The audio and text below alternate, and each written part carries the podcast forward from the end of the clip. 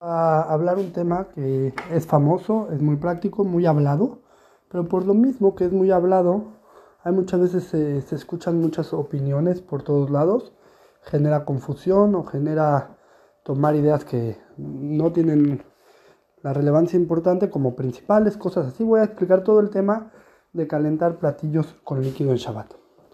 Entonces, calentar líquidos en Shabbat está prohibido por la Torah, se llama bishul, se llama cocinar en Shabbat. Inclusive, un líquido que estaba caliente y se enfrió, si lo vuelves a calentar, se llama bishul, estamos cocinando. ¿Qué quiere decir que se enfrió? Para los sefaradim, con que baje de la temperatura de Yat Soledbo, 43 grados centígrados, más o menos la temperatura donde puedes mantener tu dedo adentro de la olla y no te quemas, ahí ya se llama frío. Para los Ashkenazim no se enfrió hasta que regresa a su temperatura ambiente. Pero bueno, un líquido que ya se cocinó y se enfrió no se puede volver a calentar. Por eso alguien que cocina el viernes en la tarde y el sábado en la mañana quiere poner a calentar su comida, si ese platillo hizo un pollo y el pollo tiene líquido, no lo puede poner porque el líquido se va a calentar y es bishul. Si es totalmente seco, sí se puede. Entonces, eh, Aquí viene la primera cosa que es muy muy importante aclarar.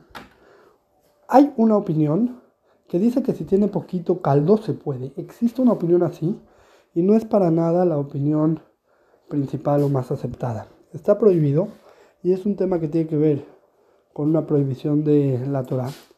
Inclusive Obadiah Yosef que se apoyó algunas veces en esa opinión, en varios de sus libros se arrepintió eh, el Jajam David Yosef, su hijo, no está de acuerdo. Es una permisión muy, muy difícil de apoyarnos en ella, ni siquiera eh, por medio de un GOI. Ahorita voy a hablar más sobre el tema del GOI.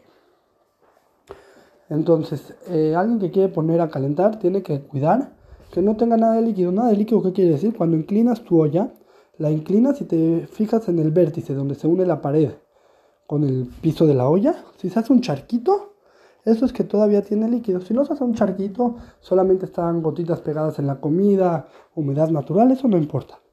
Pero si se hace un charquito es que tiene líquido y hay que quitarle el líquido de forma que no se aborre, pero para poderla eh, poner a calentar.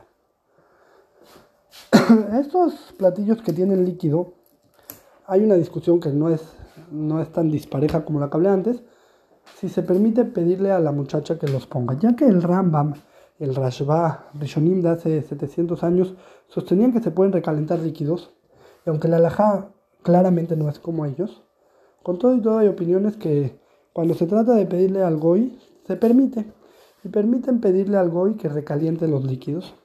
Esa es una opinión más aceptada. La que quiera apoyarse, tienen quien apoyarse. Sin embargo, la mayoría de los poskim se cuidan y es recomendable abstenerse. Ni siquiera recalentar líquidos ni al día de hoy. Por eso o ponemos la comida del sábado en la mañana desde el viernes en la tarde cuando tiene líquido o el sábado en la mañana hacemos comida seca. Otras dos cosas que pasa mucho, bueno es la misma, pero preguntan si se puede poner timer, que se prenda la plata eléctrica a cierta hora y yo poner mi platillo con líquido antes del timer. Vamos a decir que yo pongo una plata eléctrica que se prenda a las 10 de la mañana y a las 9 de la mañana, antes de que se prenda, pongo mi platillo con líquido. De manera que cuando lo pongo no se empieza a calentar sino hasta después de una hora. Y eso aligera el isur porque se llama grama. No vamos a explicar todo el tema de grama, pero eso hace que sea más mm, aligera el tema. Entonces ahí también existe una opinión que permite que el Yehudi lo ponga pero otra vez no es una opinión que es muy aceptada. No, no debemos apoyarnos en ella de que lo ponga el Yehudi, ni siquiera de esta manera que lo pone antes de que la plata se prenda con timer. Si juntamos los últimos dos temas, sí. O sea, si le pido a la muchacha que ponga la olla en la plata apagada a las 9, 9 de la mañana. Yo sé que la plata se va a prender a las 10 de la mañana eso ahí sí se puede aligerar. En con todo y todo la que quiera hacer jumbra es mejor. Pero ahí sí eh, en la alhaja es permitido. Quiero aclarar que solamente en platillos que ya estuvieron calentados de todo esto, todo lo que hablamos son platillos que ya estuvieron calentados desde el viernes y los quiere recalentar en Shabbat. Pero si es un líquido que nunca se calentó antes, eso no se puede ni con el Goy, ni con el timer, ni nada de eso.